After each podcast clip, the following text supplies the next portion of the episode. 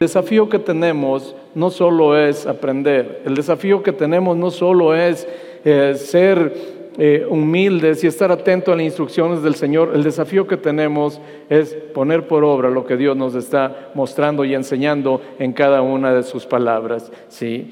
Y bueno, si me permiten orar por ustedes y entramos en materia. Padre Dios bueno, Señor, te doy tantas gracias en esta mañana. Señor, hoy es un gran día. Hemos visto la luz del día. Hay planes, propósitos, proyectos. Señor, tu palabra dice que te encuentran los que temprano te buscan, Señor. Y por eso yo sé que en esta mañana, quienes nos hemos dado cita para buscar tu rostro, Señor, para escuchar la palabra, para ser eh, edificados con instrucciones sabias, Señor, yo sé que, habremos de recibir eh, el maná de este día, Señor. Te ruego, Padre, que prepares el corazón de cada uno de nosotros eh, para que caiga la semilla y dé fruto al ciento por uno. Y te ruego que uses mi vida para que te glorifiques. Con acción de gracias, te lo pido en el nombre de Jesús. Amén, amén. Ya estamos listos. Ve a ver dónde están las libretas. Ok, un buen número de libretas y nos siguen haciendo falta unas pocas ya. Pero bueno, ahí la llevamos, ¿sí? Y estaba de, cuando en cuando tengo la responsabilidad y la necesidad de estar al tanto de lo que sucede en nuestro entorno, de alguna manera. Y bueno, eh, me encontré con una noticia que por un momento me cimbró, después la analicé y dije, bueno, pues tiene algo de cierto, ¿no? Eh, esta noticia decía que la ciencia desafiando a la fe dice haber descubierto el secreto para que todo hombre pueda caminar sobre el agua.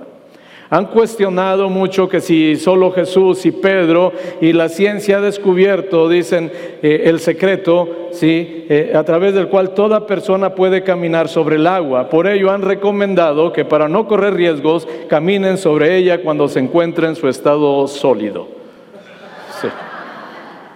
Eso es lo más que ha podido descubrir la ciencia. La ciencia hasta el día de hoy se la ha pasado especulando, pero al día de hoy no ha habido un ser humano sobre la tierra que ponga un pie en el agua y que se mantenga a flote. Y no digamos en medio de una gran tempestad. En la Biblia encontramos un increíble relato de los dos únicos hombres que han caminado sobre las aguas. Y hay mucho por aprender de ellos.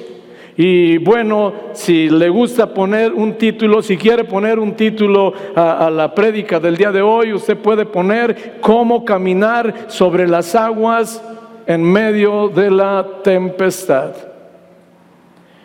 Cómo caminar sobre las aguas en medio de la tempestad. hay, ocasiones que verdaderamente eh, sentimos que podemos naufragar o ahogarnos en medio de, mares eh, tumultuosos, de mares eh, tempestuosos, y Dios eh, de alguna manera nos habla al corazón. Y en esta mañana para mí fue un regalo de veras tener un tiempo tan íntimo con Él donde yo pude entender que el mar siempre va a existir, las tempestades siempre van a existir, pero que también hay el poder que Dios ha derramado en la vida de cada uno de sus hijos para poder caminar sobre el agua en medio de la tempestad. El relato lo encontramos en Mateo capítulo 14, versículos 22 al 33.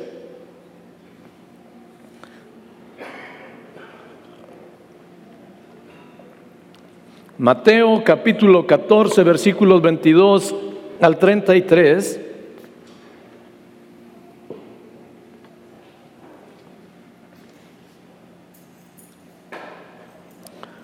Es un relato que muchos de ustedes conocen en el contexto.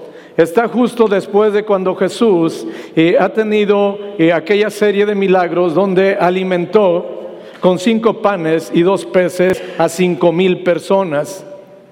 Eh, una vez que despide a todos, les dice a Jesús, Jesús les dice a sus discípulos, suban a la barca y váyanse a la otra orilla váyanse a la otra orilla. Y dice la Biblia que Jesús se quedó solo y él se subió al monte para orar. Se subió al monte para orar y bueno, eh, en ese contexto está, dice la bendita palabra de Dios, enseguida Jesús hizo a sus discípulos entrar en la barca e ir delante de él a la otra ribera, a la otra orilla. Entre tanto que él despedía a la multitud, despedida la multitud, solo subió, subió, perdón, eh, al monte a orar aparte y cuando llegó la noche estaba allí solo. Y ya la barca estaba en medio mar, azotada por las olas porque el viento era contrario. Mas a la cuarta vigilia de la noche Jesús vino a ellos andando sobre el mar. Y los discípulos, viéndole andar sobre el mar, se turbaron diciendo, un fantasma. Y dieron voces de miedo. Pero enseguida Jesús les habló diciendo, tened ánimo, yo soy, no temáis. Entonces le respondió Pedro y dijo, Señor, si eres tú, manda que yo vaya a ti sobre las aguas. Y él le dijo, ven. Y descendió Pedro de la barca andaba sobre las aguas para ir a Jesús. Pero él al ver, pero al ver, perdón, el fuerte viento tuvo miedo y comenzó, comenzando a hundirse, dio voces diciendo, Señor, sálvame. Al momento Jesús extendió su mano, hacia de él y le dijo, hombre de poca fe, ¿por qué dudaste? Y cuando ellos subieron en la barca se calmó el viento, entonces los que estaban en la barca vinieron y adoraron diciendo, verdaderamente eres hijo de Dios. Verdaderamente eres hijo de Dios. Ahí está este relato. Eh, por algún momento tratemos de eh, emular la escena. Jesús se queda en el monte orando al Padre, por supuesto, dando gracias, clamando por fortaleza. Recuerde que Jesús caminó en esta tierra 100% hombre, nunca dejó de ser 100% Dios, pero Él eligió caminar y pasar todos estos procesos en su carne 100% hombre, dependiendo en todo momento del poder del Espíritu Santo, del poder del Espíritu Santo, de la comunión con su Padre. Y entonces, por eso es que encontramos a Jesús frecuentemente en comunicación con el Padre, orando al Padre, ¿sí? Y presentando delante del Padre sus necesidades. Jesús está exhausto, está agotado. Pero hay que seguir el trayecto de la vida y entonces Él manda a los discípulos de avanzada en la barca, pero Él se sube al monte a orar. Y en ese contexto, mientras él está orando, los discípulos ya van a medio mar y entonces empiezan a enfrentar una terrible tempestad donde las olas están golpeando la barca y donde el viento les es contrario. Es decir, no les permite avanzar y puede ser que por eso el aje pueda sucumbir la embarcación. Ellos están llenos de temor. Ellos están solos en ese momento. No está Jesús con ellos. ¿sí?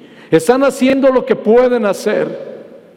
Ahorita que vi a Arlene me acordé de la obra de Jonás. Se recuerdan que ahí estaba Jonás y bueno, la barca sucumbía hasta que tiraron a Jonás.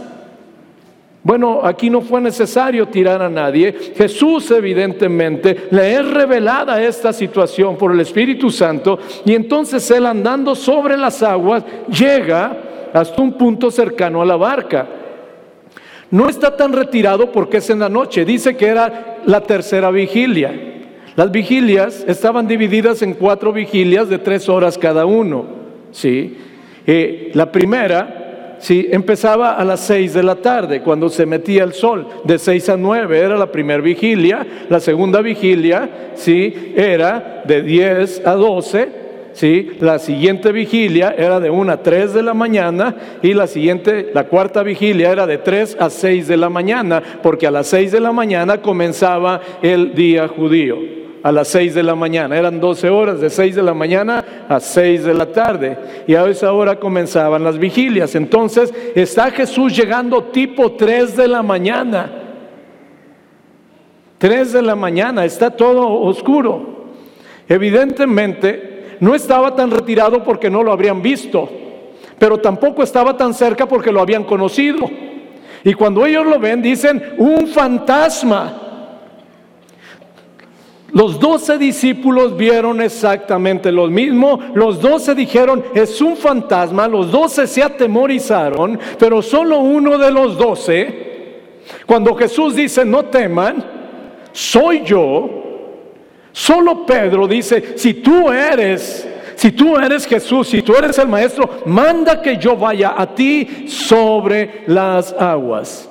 Pone una prueba extraordinaria que él sabía que en un terreno natural era imposible. Si es Jesús, solo Él es quien puede hacer esto. Y entonces eh, Jesús le dice, ven, y él comienza a caminar hacia Jesús, y cuando va caminando, dice la palabra de Dios, que al ver las olas y la tempestad comenzó a hundirse, y Jesús lo tomó de la mano, lo saca a flote y le dice, ¿por qué dudaste, hombre de poca fe?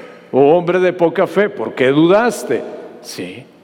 Y entonces llega la barca y se sube a la barca y en ese momento todo, todo, todo cesa y se hace como el mar, como si fuera una alberca. Y entonces ellos comienzan a clamar y a reconocer, dice, verdaderamente eres el Hijo de Dios. Y hemos hablado o he escuchado muchas predicaciones acerca de estos pasajes de Pedro, donde eh, le tiran durísimo por ser un hombre de poca fe, por ser impulsivo, por todo lo que ustedes conocen, pero yo una cosa sé nada más, después de Jesús es el único hombre que ha caminado sobre las aguas. Y hay quien ha llegado a pensar que Pedro fracasó porque se hundió. Yo le pregunto, ¿Pedro fracasó? Tan no fracasó, le repito que es el único hombre que después de Jesús ha caminado sobre el agua. Entonces, eh, pero también pienso que si solo hay dos hombres que han caminado sobre el agua, son los únicos que tienen toda la autoridad para decirnos cómo hacerle, para caminar sobre las aguas en medio de la más terrible tempestad. Sí. Y Ok, hasta aquí por un momento tenemos clara la escena. Si, sí, es así, ya, ya, nos queda un poco más clara la escena. ¿sí? Ok, ahora vamos a hacer un acercamiento. ¿Por qué? Porque necesitamos entender y aprender de lo que Dios nos está enseñando a través de esta, eh, eh, de esta escena tan inspiradora. Sí. Ok, ¿cuántos actores tenemos? ¿Quiénes son los actores, los protagonistas de esta escena?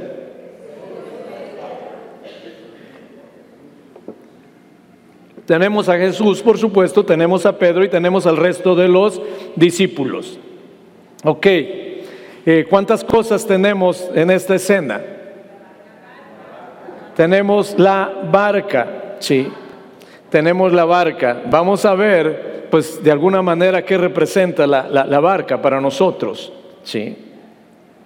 Eh, tenemos algo otras cosas que son los elementos de la naturaleza. Y en los elementos de la naturaleza, ¿qué tenemos?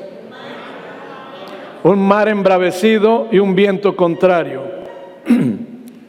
y finalmente tenemos una instrucción. ¿Cuál fue la instrucción? Ajá. La instrucción concreta, ¿cuál fue? Ven caminando sobre las aguas. Eso es lo que tenemos en este pasaje. Y si nosotros logramos entender, porque por supuesto todo esto es tipo de algo, todo esto representa algo el día de hoy. Y para nosotros es importante y es fundamental, ¿sí? Nos hizo falta dentro de los elementos, bueno, lo dijeron las olas, el viento y el mar. Vamos a separar mar de olas y viento para hablar un poquito de cada uno de estos contextos. Ok, lo primero que acabábamos de ver nosotros, sí, tiene que ver, Jesús sigue siendo Jesús. Dentro de los protagonistas Jesús sigue siendo Jesús.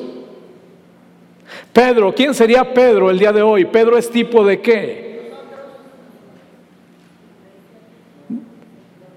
Pedro es tipo de algunos de nosotros o de algunas personas. ¿Tipo de quién es Pedro?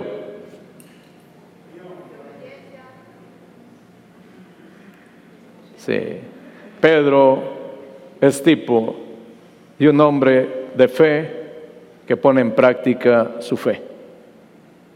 Porque hay hombres de fe que nunca ponen en práctica su fe.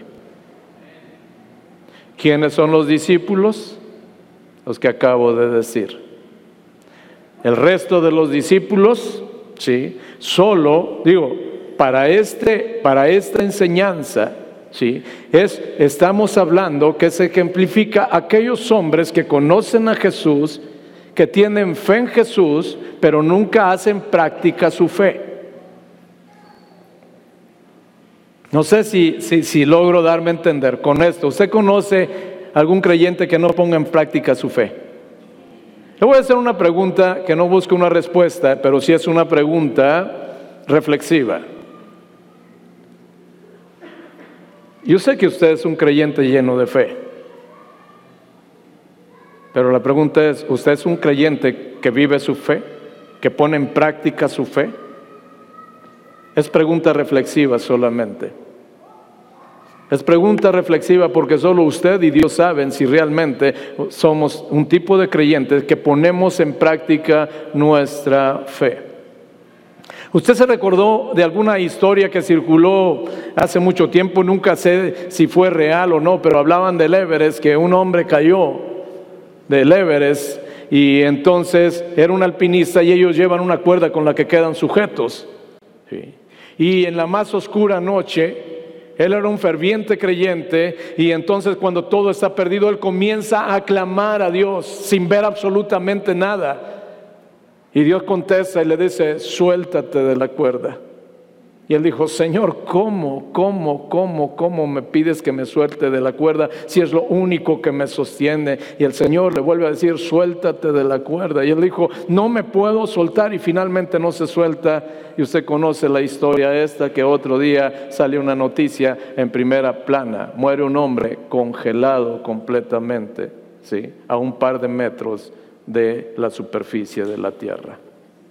Él fue cayendo, cayendo, perdió la noción del tiempo, de la, de la altura, no sabía a qué altura estaba. Dios que sabía lo que seguía le decía, suéltate, suéltate. Dice, no me suelto. Un hombre de fe que nunca puso en práctica su fe. Ya vemos hombres de fe que Dios a veces nos dice, entrégame esto. Pero Señor, ¿cómo me pides que para resolver esto, si lo único que tengo para resolver esto es, e, e, e, es esta cuestión, ¿cómo me pides que te la entregues? Una instrucción contraria a mi mente natural, Señor. Soy hombre de fe, sí, pero no pongo en práctica mi fe. Entonces, eh, hay personas a veces cuando llegamos me piden alguna consejería y estamos platicando y me dicen, la, razón de la consejería, estamos platicando y al final dice, sí, es que yo sé qué es lo que tengo que hacer, es que yo sé que esto, esto, esto y esto, pero no lo hace. Sabe lo que tiene que hacer, tiene fe, pero no pone en práctica su fe. Y nuestra fe mientras no es puesta en práctica, no vamos a ver los resultados visibles y tangibles de nuestra fe. Entonces, bueno, tenemos tres. Jesús sigue siendo Dios. Pedro es el tipo de aquel creyente imperfecto, de aquel creyente que se equivoca, de aquel creyente que flaquea, pero de aquel creyente que si Dios dice, sal de la barca a las aguas, y comienza a caminar, no lo piensa dos veces. Después de eso, aplíquelo lo que quiera. Después de eso puede decir usted, sí, pero es un hombre de poca fe porque se hundió. Pero tenía mucho más fe que los que no se bajaron de la barca. Mucha más fe que los que no se bajaron de la barca. Hay ocasiones que nosotros no hemos visto más milagros en nuestra vida porque no hemos sido capaces de creerle más a Dios. Nosotros a veces somos quienes limitamos la obra poderosa de Dios en nuestra vida. Es un tema reflexivo. Yo sé que todos batallamos con eso. Dice la palabra de Dios que el Evangelio es locura para que los, los que se pierden. Ellos no entienden cómo puedes creer, cómo puedes clamar, cómo puedes orar a un Dios al que no lo ves. Ellos no pueden entender cómo puedes vivir a plenitud, aunque el día de hoy estés en medio de la tempestad. Entonces, ahí está Pedro. Sí. Esos son los tres actores, en alguno de ellos, de los dos últimos, en el primero imposible, pero en alguno de los dos segundos restantes, segundo y tercero, nos encontramos todos los creyentes. O somos creyentes maduros que ponemos en práctica nuestra fe, o somos creyentes inmaduros que tenemos fe pero que no nos ajusta para ponerla en práctica. Luego encontramos la barca. ¿Qué es la barca? ¿Qué, ¿Qué, representa la barca el día de hoy? ¿Qué puede representar la barca? La barca es todo aquello que representa nuestra seguridad, comodidad, confianza, que nos permite navegar en nuestro trayecto por la vida de una orilla a la otra orilla. Jesús dice, vayan a la otra orilla.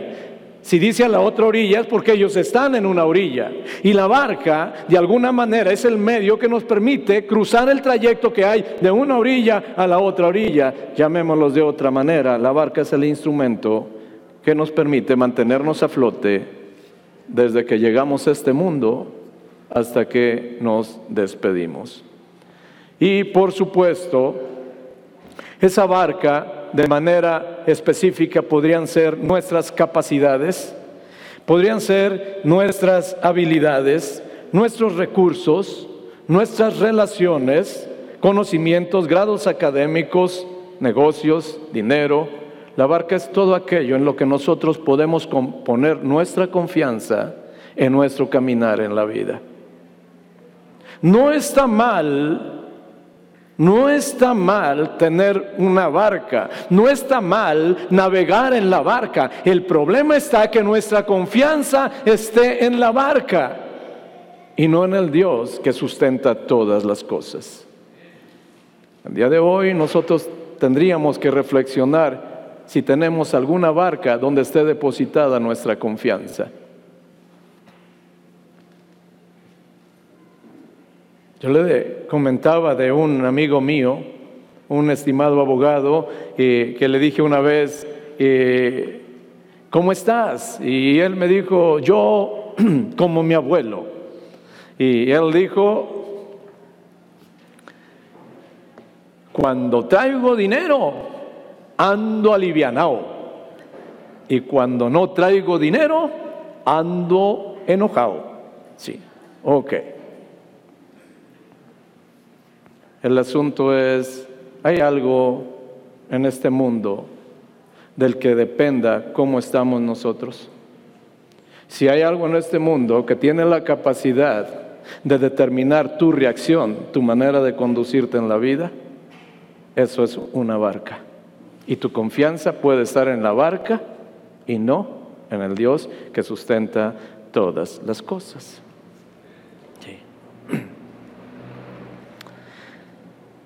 Ahí está la, barca y bueno, le decía, aquí tendríamos nosotros que analizar si hay algo en la vida donde esté depositada nuestra confianza eh, antes que en Dios.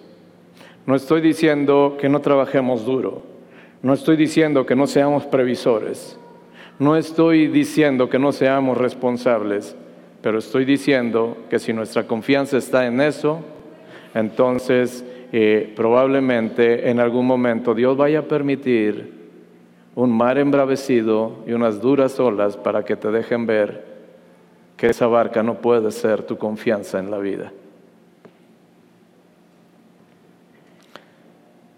Una mujer sobreviviente de los campos de concentración nazi,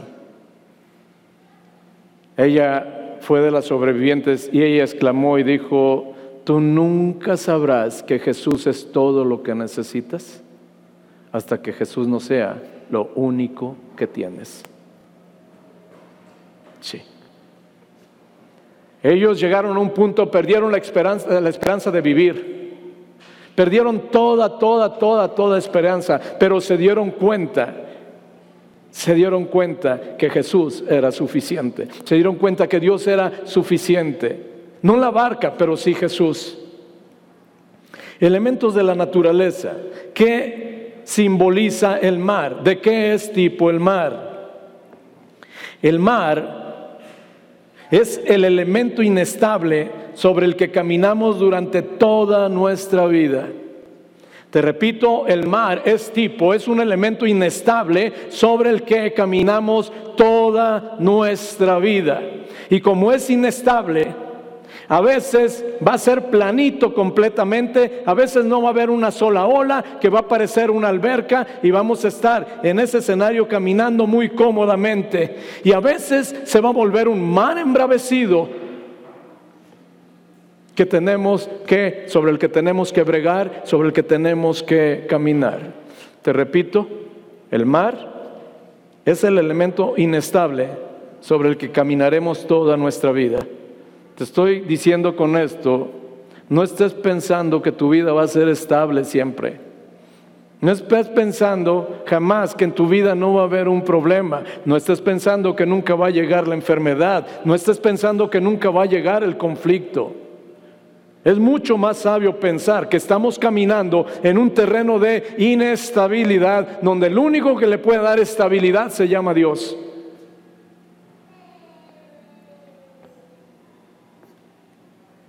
Tenemos otro elemento, las olas y el viento contrario. Las olas y el viento contrario son todas aquellas circunstancias adversas que enfrentamos en nuestra vida. Algunas veces son previsibles y otras veces son imprevisibles. A veces son previsibles, previsibles porque empieza a golpear la barca y nosotros sabemos por qué. Hay ocasiones que tenemos que enfrentar eh, duras reprensiones que nosotros nos buscamos y nos empieza a golpear el mar embravecido y las olas. Pero ahí nosotros ya la veíamos venir, pero hay otras ocasiones que de manera imprevista empiezan a golpear la barca. No tienes la menor, menor manera del por qué, pero empieza a golpear la barca de tu vida. Y Dios permite este tipo de circunstancias.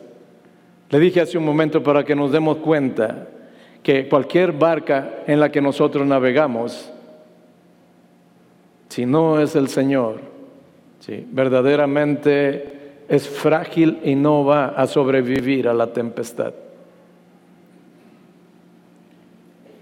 En este contexto es que surge una, un último eh, punto en el escenario y es una instrucción. Una instrucción que es respuesta directa a una súplica. Pedro no pregunta, Pedro suplica. Hay una súplica de Pedro, dice, si eres tú, manda que yo vaya sobre las aguas a ti. Encontramos una súplica y encontramos una respuesta inmediata. Y la respuesta inmediata dice, ven. Y aquí yo entiendo una cosa. Eh, Pedro, Pedro, ¿no crees que se le ocurrió en ese momento decir, eh, ¿qué le pido al Señor? ¿Qué le pido? Pedro, conociendo su trasfondo, impulsivo como era, Pedro, su primer impulso fue salir corriendo de la barca y ver y tocar a ver si era Jesús.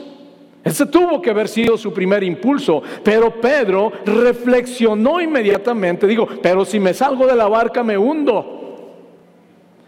Por eso cuando le dice, ven, o sea, Pedro lo primero que le digo, si eres tú, manda que esto que estoy pensando hacer, lo pueda hacer. Y, y esta instrucción me lleva a entender algo. Pedro no fue de mutuo propio. ¿Te has preguntado qué hubiera pasado si Pedro de mutuo propio, por voluntad propia, se baja de la barca sin que Jesús le haya dicho ven? ¿Qué crees que hubiera pasado con Pedro? Lo mismo que ha pasado con muchos de nosotros cuando sin esperar la confirmación y la instrucción de parte de Dios hemos comenzado, nos bajamos de la barca y comenzamos a caminar. Y al rato estamos con el agua hasta acá y entonces, gracias a Dios, volteamos y le decimos, sálvame, que perezco. Y ahí está el Señor siempre cercano a nosotros a tomarnos y sacarnos adelante. En el escenario veo una instrucción precisa. Si tú quieres verdaderamente tener la seguridad que puedes bajarte de la barca y caminar sobre el agua, nada más, no lo hagas de mutuo propio. Suplícale al Señor y deja que Él te instruya. Y si Él te dice, va, vas. Y mientras Él no dé la instrucción, nos quedamos en la barca. Nos quedamos en la barca. Soy testigo de primera mano de hierros cometidos por mí y hierros cometidos por muchos de ustedes, que sin esperar la instrucción y la confirmación del Señor, igual que yo, comenzamos a avanzar. Y a medio camino nos dimos cuenta que tomamos una terrible decisión. Si quieres caminar sobre las aguas, te repito, presenta tu proyecto. El proyecto de Pedro era, yo voy con el maestro, yo voy a caminar sobre las aguas, era su proyecto. Pero ese proyecto lo presentó delante del Señor. Y dice, Señor, si tú me instruyes y si tú me ordenas, entonces yo le doy para adelante. Sí. Ahora,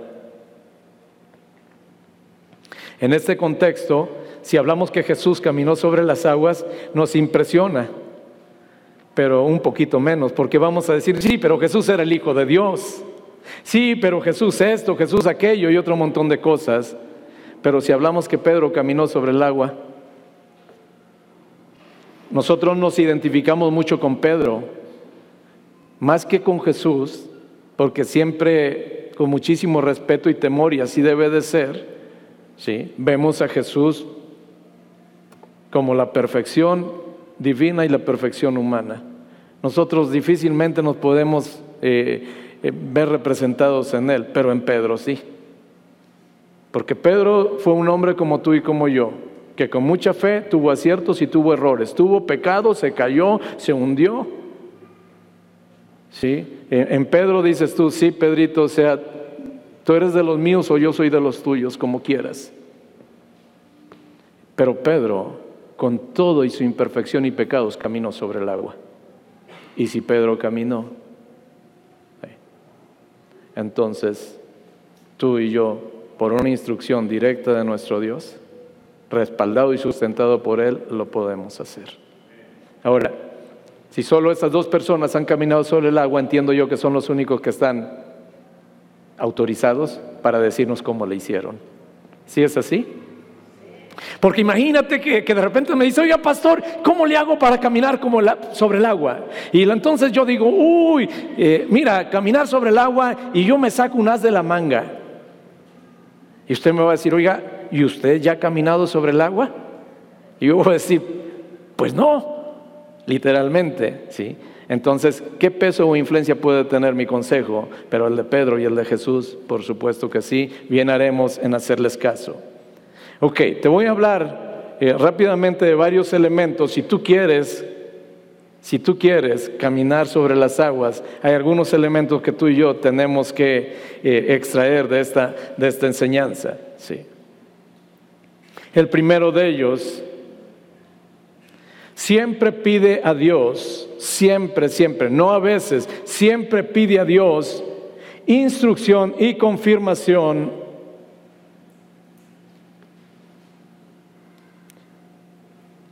sobre lo que pretendes hacer antes de hacerlo. Te repito, siempre pide a Dios instrucción y confirmación de lo que pretendes de hacer antes de hacerlo, no después de hacerlo, antes de hacerlo. Te decía, no te muevas, no te muevas de mutuo propio, no seas tú el capitán de tu nave, no seas tú el que dirijas tu vida. No dependas para la decisión que vas a tomar, te repito, no dependas de tus capacidades. No dependas que yo haga o deje de hacer una cosa, no depende de si yo la puedo hacer o no la puede hacer, depende de si Dios quiere que yo la haga.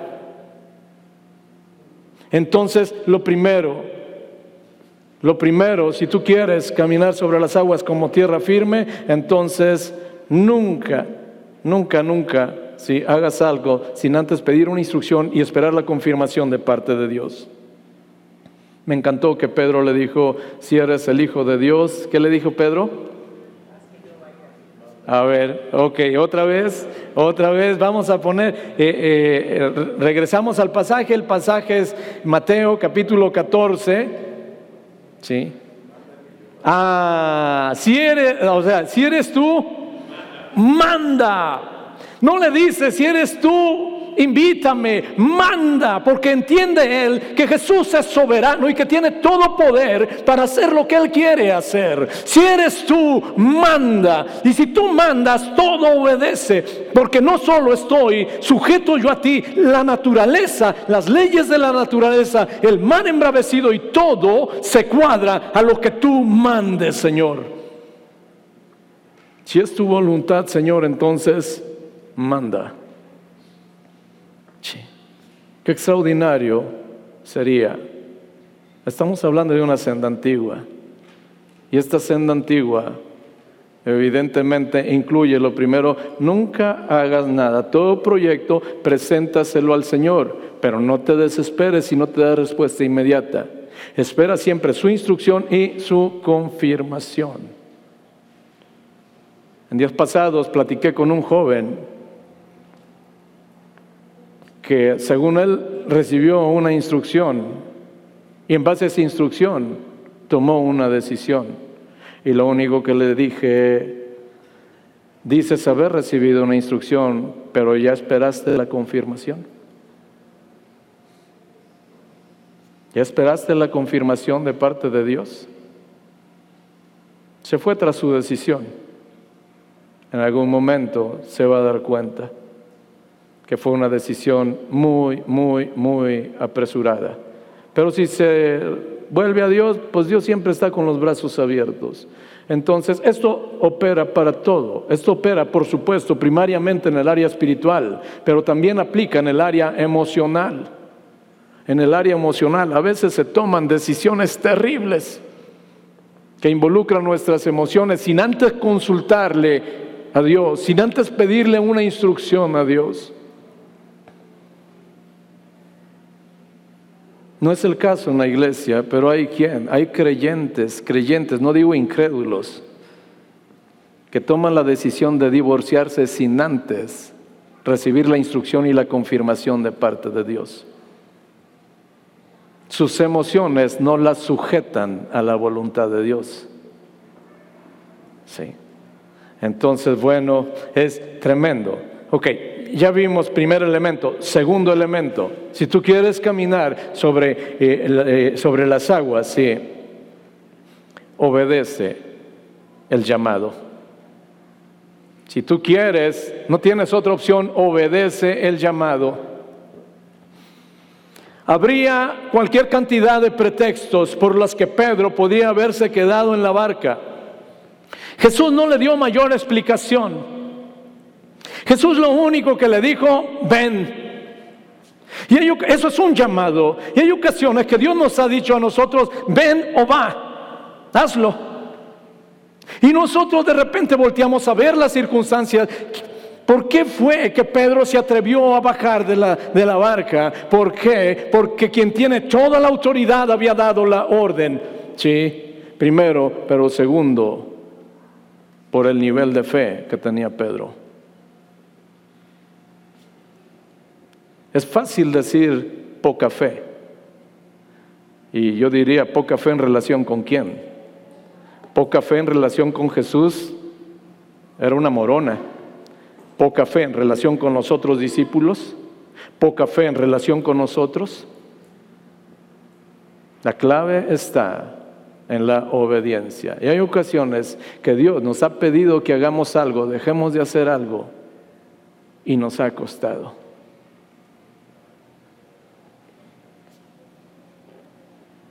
Una vez un varón, hace mucho tiempo, sabía que estaba haciendo algo terriblemente mal, terriblemente mal. Y cuando estábamos platicando, eh, me dice, pero es que no lo puedo dejar de hacer. Si lo dejo de hacer, siento que me muero.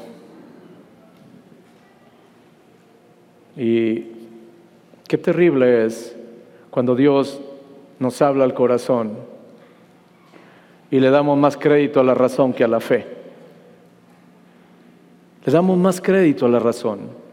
Hay ocasiones que no obedecemos a Dios porque no nos cuadra lo que nos está pidiendo que hagamos.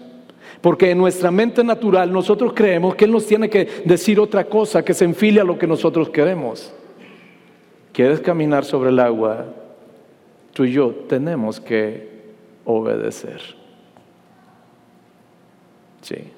Cuesta, sí, sí, cuesta. Cuesta mucho, cuesta mucho. Es fácil obedecer en el terreno que nos gusta, de lo que nos gusta. Pero qué terrible es obedecer cuando Dios nos da una instrucción que es contraria a lo que a mí me gusta o a lo que yo quiero. Ahí encontramos entonces, segundo elemento, obedecer al llamado. Tercer elemento, si tú quieres caminar sobre el agua, tienes que estar dispuesto a bajar de la barca. Si quieres caminar sobre el agua, tienes que estar dispuesto a bajar de la barca. Y si ya vimos lo que es la barca, entonces tienes que estar dispuesto a renunciar a poner tu seguridad y tu confianza en las cosas que son de este mundo. Al día de hoy tal vez hemos puesto nuestra confianza en cosas de este mundo, mi casa, mi carro, mi trabajo, mi familia. Y Dios dice, es muy difícil que tú puedas caminar con el agua con esa eh, percepción, con esa perspectiva o concepción de las cosas. Si quieres caminar sobre el agua, tienes que bajar de la barca. Tienes que dejar de lado. Mire, hay creyentes que no se congregan los domingos, ¿sabe por qué? Porque tienen mucho trabajo. Y no pueden dejar de trabajar los domingos porque si dejan de trabajar los domingos, dejan de percibir un ingreso. Y Dios dijo, no dejen de congregarse como algunos tienen por costumbre. Y entonces va a entrar en conflicto una cosa con otra. Pero el punto es, ¿dónde está mi confianza? ¿En mi trabajo de domingo, en lo que yo percibo del domingo? ¿O mi confianza está en Dios, que es mi proveedor? Dios dice, baja de la barca. Hay ocasiones que me han dicho, es que en mi trabajo, o sea, me obligan. Y digo, está bien. O sea, ya hablaste en tu trabajo y te dijeron que por ningún motivo te van a dar el domingo. Sí, busca otro trabajo. Busca otro trabajo. No estoy diciendo que tires el trabajo y te quedes sin trabajo. Estoy diciendo que mientras tienes ese trabajo, ora a Dios y busca otro trabajo. Y Dios te puede proveer ese trabajo. Ahora, si eres patrón, con mayor razón. Si eres patrón, con mayor razón. Les platiqué en algún momento, eh, está documentada esta historia de un, en Estados Unidos eh, compite el Kentucky, lo de pollos. Eh, hay otra, otra empresa allá muy grande en Estados Unidos, sí.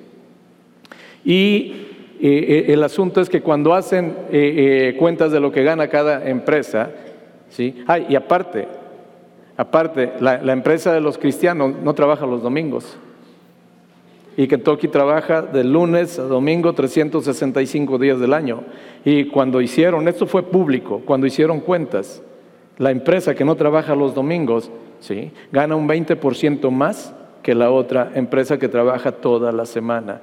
Y entonces se acercaron con ellos y les hicieron la propuesta. Sí, tienen ese nivel de aceptación, ¿por qué no trabajan también la semana eh, completa? ¿Por qué no trabajan también los domingos? Y les hicieron números de lo que iban a ganar si trabajaban los domingos. Pero ellos dijeron por ningún motivo. Ellos sabían de dónde venía la fuente de su provisión. Tenemos que bajar de la barca. Yo sé que a veces es tarde, estamos desvelados, es el día de descanso. Todo eso es seguridad o comodidad. Tenemos que bajar de la barca, no podemos. Siguiente elemento, sí, tenemos que bajar de la barca y caminar hacia dónde? Hacia Jesús. Esto es bien importante porque a veces nos bajamos de una barca, pero en vez de caminar a Jesús, nos subimos a otra barca. Ya no confiamos en esto, ahora confiamos en esto. Si tú quieres caminar sobre las aguas, no hay puntos intermedios, te bajas de la barca y comienzas a caminar en dirección de Jesús. Tu fuente de confianza no está en otra barca, tu fuente de confianza está en el que te llamó a que bajaras de la barca. Siguiente elemento. Siguiente elemento, cuando te bajes de la barca, nunca dejes de ver a Jesús. Nunca dejes de ver a Jesús. Al final Pedro se hunde por las olas y el viento. Empezó a sentir la brisa sin duda del mar. En los vientos me imagino que los zarandeaban, porque también, digo, acuérdese que lo manda a que baje de la barca, pero hasta ahí no ha descendido la tempestad. Pedro se baja en medio de la tempestad para caminar sobre las aguas. Entonces, aquí el asunto, sí, es entender, Pedro es pregunta reflexiva. ¿Pedro tenía la capacidad para llegar a Jesús en medio de la tempestad caminando sobre el agua? ¿Por qué cree que sí? Porque si no hubiera podido, Dios primero hubiera calmado la tempestad y luego le dice, ven. Él sabía perfectamente que se podía. Que se podía, dije, nunca dejes de ver a Pedro, a, Jesús. Y en ese eh, sentido seguimos eh, caminando, ¿sí? Ahora, comienzas a, caminar, ¿sí? Ahora, ¿cuántos pasos crees que dio Pedro? ¿Cuántos pasos crees que dio Pedro? Si hundiría el primero, si hundiría el segundo, si hundiría el tercero. ¿Cuántos pasos crees que dio Pedro? Ah, mira, no creo que haya sido ni uno, ni dos, ni tres. No creo yo. ¿Sí? Lo único que la Biblia dice es que Pedro caminaba sobre el agua. Caminaba. Sí, caminaba, yo, yo, yo, no sé, me imagino a Pedro, allá está Jesús y Pedro va caminando, caminando. ¿Qué tanto caminó? Depende de qué tan retirado estaba Jesús de la barca. Porque Pedro llegó a estar a menos de medio, perdón, a menos de un metro de distancia de Jesús. ¿Por qué lo sabemos? Porque dice la palabra de Dios que cuando comenzó a hundirse, Jesús nomás estiró la mano y lo levantó. Depende de qué tanta distancia había entre la barca y Jesús. Eso es lo que Pedro caminó. Sí. El problema de Pedro no fueron las olas, el problema de Pedro no fue el viento contrario, el problema de Pedro fue que caminando por un momento volteó a ver a las circunstancias adversas y dejó de ver a Jesús. Ese fue el problema real de Pedro. No eran las olas ni el viento, no eran los problemas difíciles que estaba enfrentando. Es que en algún momento llamaron más la atención sus problemas que el poder de Dios quien lo había llamado. Sí. Siguiente punto. Si queremos caminar sobre las aguas, no tenemos que tener temor a hundirnos. No debemos tener temor a hundirnos. Piensa que en el peor de los escenarios Dios tiene todo en control. Si te comienzas a hundir una vez caminando, no dudes que el brazo poderoso de Dios te va a levantar te va a levantar y entonces, aunque te hundiste, caminaste sobre el agua por encima de las circunstancias. Hay personas que no se atreven a dar un solo paso en su vida por temor a que algo pueda salir mal. No toman un riesgo en su vida por temor. Y finalmente hacen de su vida un solo error y es no hacer nada. La fe te desafía siempre te va a desafiar. No tengas temor a hundirte. Si Jesús te instruye, entonces Jesús te respalda. Jesús te sustenta. Si Jesús te dice, ven, tú estás del otro lado y yo también. ¿Por qué? Porque yo tengo la seguridad que estoy caminando sobre terreno inestable que me puedo empezar a hundir. Pero por causa de quien me dijo, ven, por causa de su fidelidad, es que yo sé que voy a seguir adelante avanzando en el vendaval de la vida. Siguiente punto.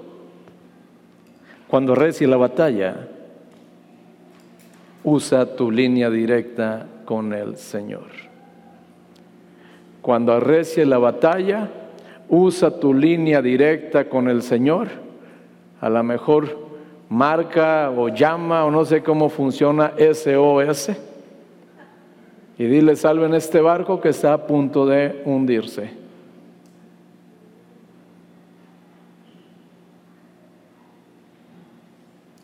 Me llama mucho la atención una cosa.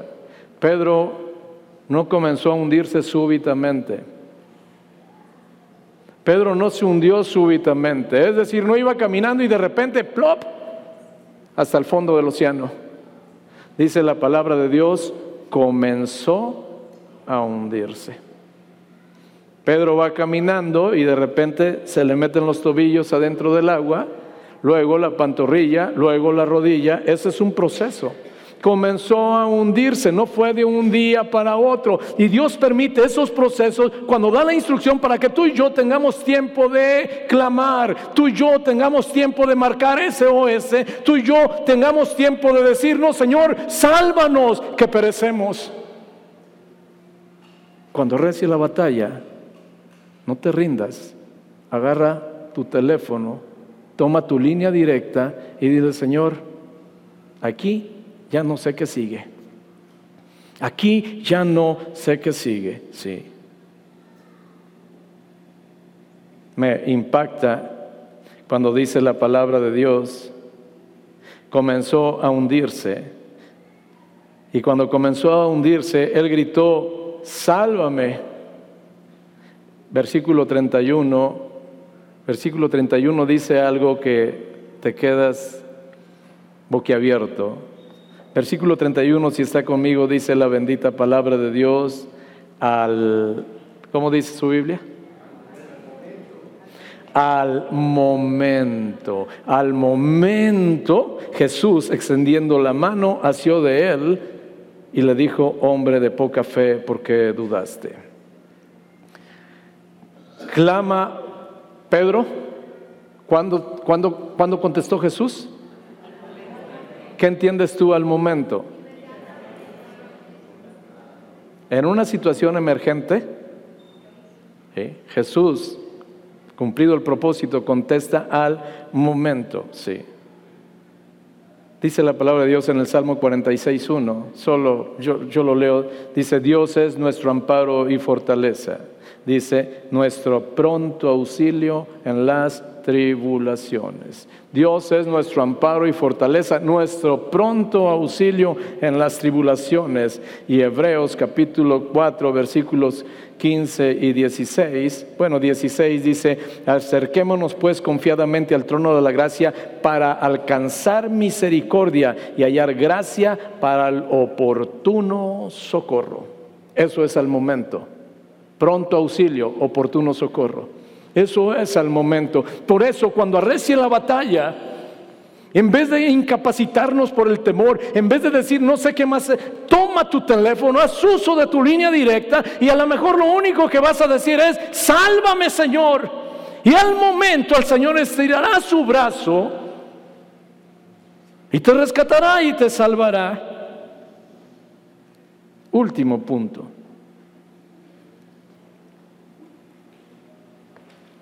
Para lograr todo lo anterior. Para lograr todo lo anterior, tú y yo necesitamos fe. Nada de lo anterior lo podemos hacer tú y yo si no tenemos fe. Y te voy a hablar un poco de la fe. Hebreos, tú conoces las definiciones, Hebreos 11, 1 y 2 dice, es pues la fe, la certeza de lo que se espera, la convicción de lo que no se fe. Dice, porque por ella alcanzaron buen testimonio los antiguos. Por ella, por medio de ella, sí. Es pues la fe, la certeza de lo que se espera, la convicción de lo que no se ve. Hebreos 11:6 dice la bendita palabra de Dios, pero sin fe es imposible, es imposible agradar a Dios, porque el que se acerca a Dios es necesario que crea que Dios existe y es galardonador de los que le buscan. Es galardonador de los que le buscan, es necesario. Sin fe es imposible agradar a Dios. Nada de lo que hacemos puede agradar a Dios si no lo hacemos por medio de la fe. Y por medio de la fe nosotros hacemos cosas que normalmente no haríamos. Para hacer cosas que tú estás viendo no necesitas fe. Ocupas fe para hacer cosas que no estás viendo. Reflexionando en un tiempo de inspiración con el Señor me, mostraba y yo anoté lo que para mí es fe, de acuerdo a los principios de la palabra, y anoté, la fe no es inmunidad contra el temor, el miedo o el desánimo. Es decir, no porque tengamos fe, entonces ya no tenemos temor, entonces ya no estamos eh, eh, pues potencialmente sujetos al desánimo o al miedo. Fe es la firme determinación de mantenernos creyendo en Dios, en su palabra y en sus promesas. Fe es la firme determinación de mantenernos creyendo en Dios, en sus palabras y en sus promesas, y de seguir adelante a pesar de las circunstancias adversas de la vida, confiando en que Dios siempre tiene el control. Es decir, la fe no solo nos mantiene creyendo, la fe nos mantiene avanzando. La única razón por la que tú y yo nos podemos paralizar en la vida es porque nuestra fe no ajustó para seguir avanzando. La fe tiene los ingredientes necesarios no solo para creer, pero sí para seguir avanzando, dice la palabra de Dios, en esperanza contra esperanza. Dice la palabra de Dios que Moisés se sostuvo avanzando como viendo al invisible. Esa es la fe. Y para caminar sobre el agua, nosotros tenemos que verdaderamente entender que solo por fe lo podemos hacer. Avanzar o detenernos en los planes de Dios para nuestra vida es cuestión de fe. Te repito, avanzar o detenernos en los planes de Dios para nuestra vida es cuestión de fe. Pero es una decisión que depende de otra decisión.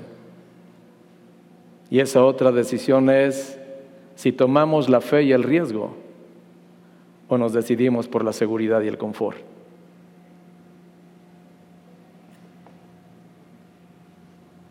A la decisión de si avanzamos o nos pausamos en la vida, en los planes de Dios, depende de la decisión que tomemos de caminar por fe y tomar el riesgo y bajarnos de la barca y meter el pie en el agua creyéndole a Dios, aunque sabemos que nos podemos hundir o de preferir quedarnos en la seguridad que puede representar la barca y el confort que ésta representa. De la decisión que tomemos dependerá si avanzamos o pausamos nuestro caminar en la vida.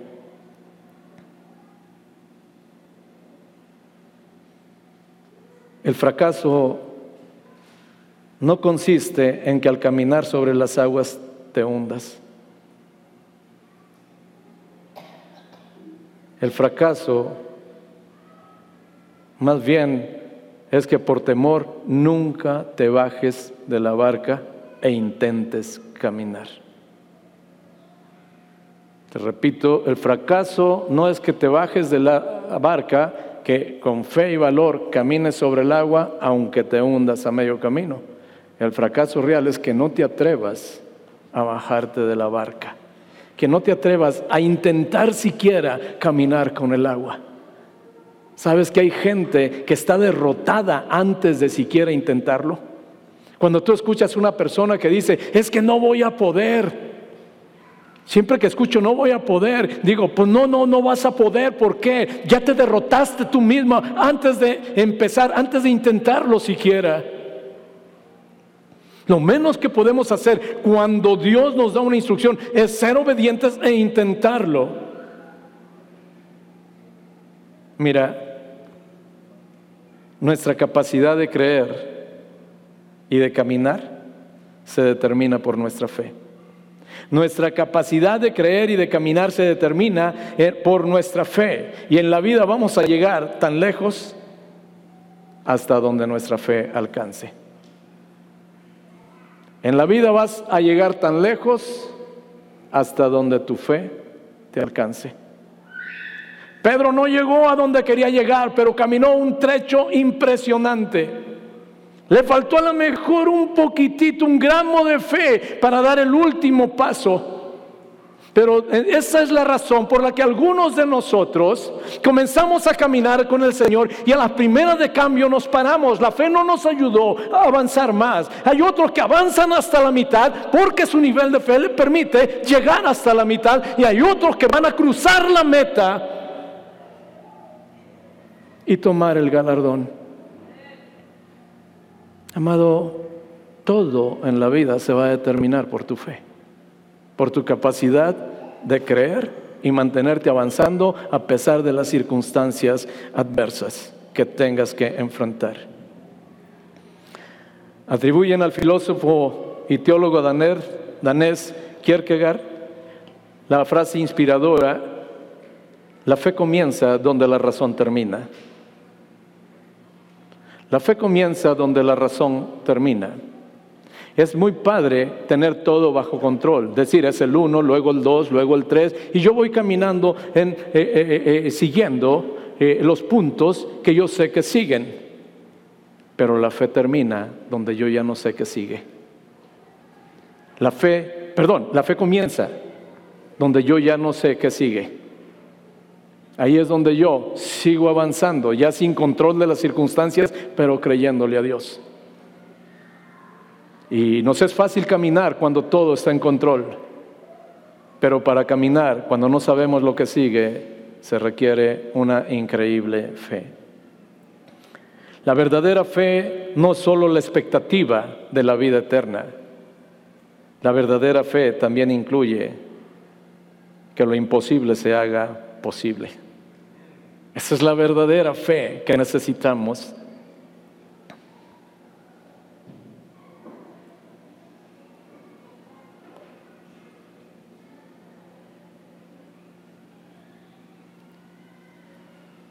Al final le dice Jesús a Pedro, y, me quedé reflexionando, digo, qué manera de enseñar. Porque Jesús no solo a Dios, Jesús es maestro por excelencia. Qué manera de enseñar. Le dice, hombre de poca fe, y le pregunta, ¿por qué dudaste? Le hace una pregunta que Pedro difícilmente iba a poder contestar. ¿Qué hubiera contestado Pedro si Jesús le dice, ¿por qué dudaste? Piensa en Pedro por un momento, ¿qué cree que, que, pudo haber contestado él? Señor, soy hombre de barro, ve las olas de cinco metros. Señor, ve este viento huracanado. Señor, además voltea la barca y ve los collones que se quedaron allá. Señor, esto, Señor, aquello, Señor, aquello. Tendría mil respuestas Pedro, pero nunca hubiera tenido la respuesta correcta. Por eso Jesús, antes de preguntarle, primero le dio la respuesta. Y la respuesta a por qué dudaste se la dio primero. Le dijo, ¿por qué? Porque te faltó fe para seguir creyendo y avanzando en la vida. Y esa es la razón por la que tú y yo a veces podemos dejar proyectos inconclusos, podemos rendirnos antes de tiempo, podemos tirarnos al piso y decir, no podemos, porque hay un momento donde la fe no nos permite seguir avanzando. Y para nosotros es importante entender, yo no sé, yo no sé si el día de hoy hay algo con lo que estás bregando en la vida. Yo no sé si el día de hoy hay algo que no te ha permitido seguir avanzando en la vida. No sé, pero si hubiera ese eh, o fuera ese el caso, la pregunta de Jesús es la misma. ¿Por qué dudaste? Y yo tendría que decirle, Dios, por mi poca fe. Por mi poca fe es porque no he dado el siguiente paso. Por mi poca fe es que no he logrado dejar de hacer lo que tengo que hacer. Por mi poca fe es que no he empezado a hacer lo que sí debo de hacer. Y eso me ha impactado. Le dije hace un momento y al final, para concluir, anoté nomás, La fe hace lo imposible posible. Lo invisible lo hace visible y lo extraordinario lo hace ordinario. Lo hace ordinario y la senda antigua para vivir una vida extraordinaria se llama fe. Se llama fe. Tú y yo jamás vamos a poder vivir una vida extraordinaria más allá de nuestros límites, más allá de nuestras posibilidades, si no es que seguimos desarrollando cada vez una mayor fe, cada vez una mayor capacidad de creerle a Dios y mantenernos caminando.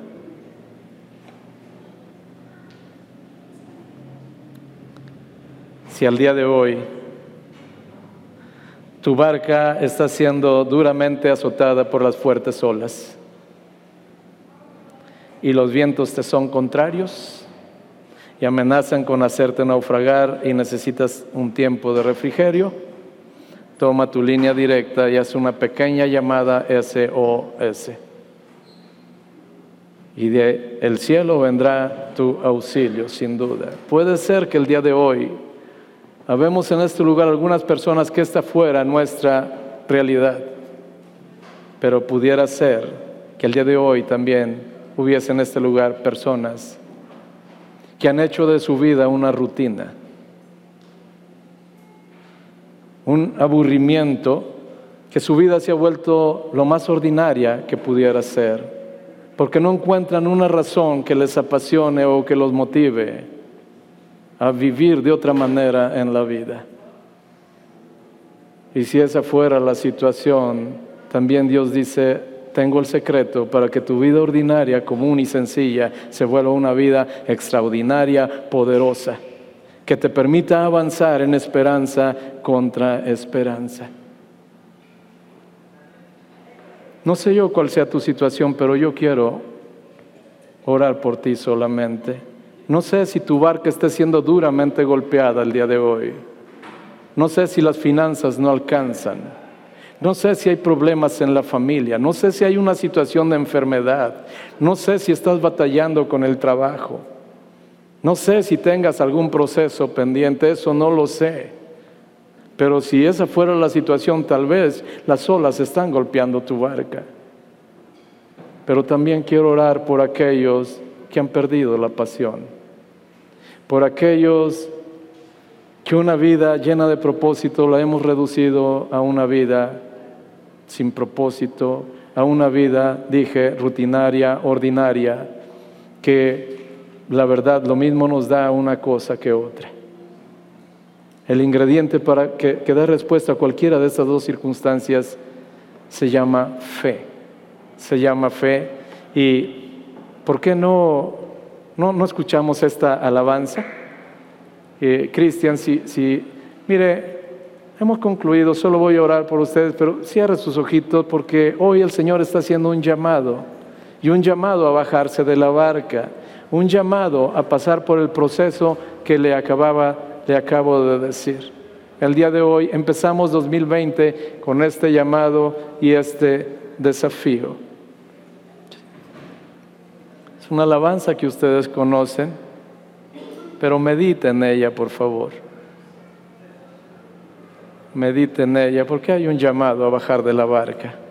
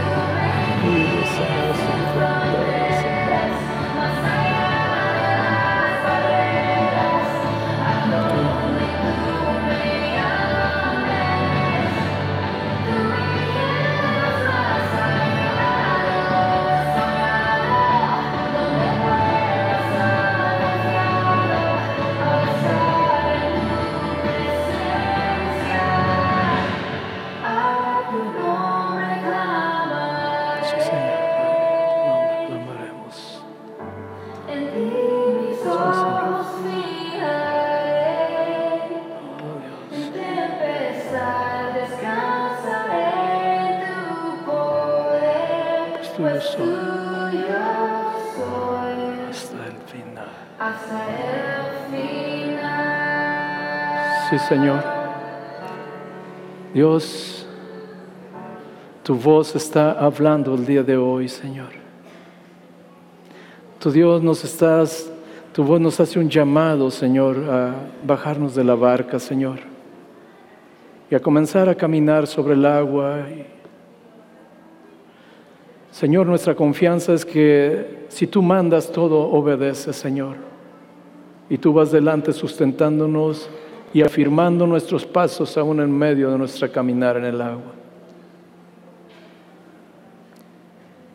Hermano, amigo, yo sé que Dios está hablando a tu corazón como habla al mío porque sabe que tenemos necesidad.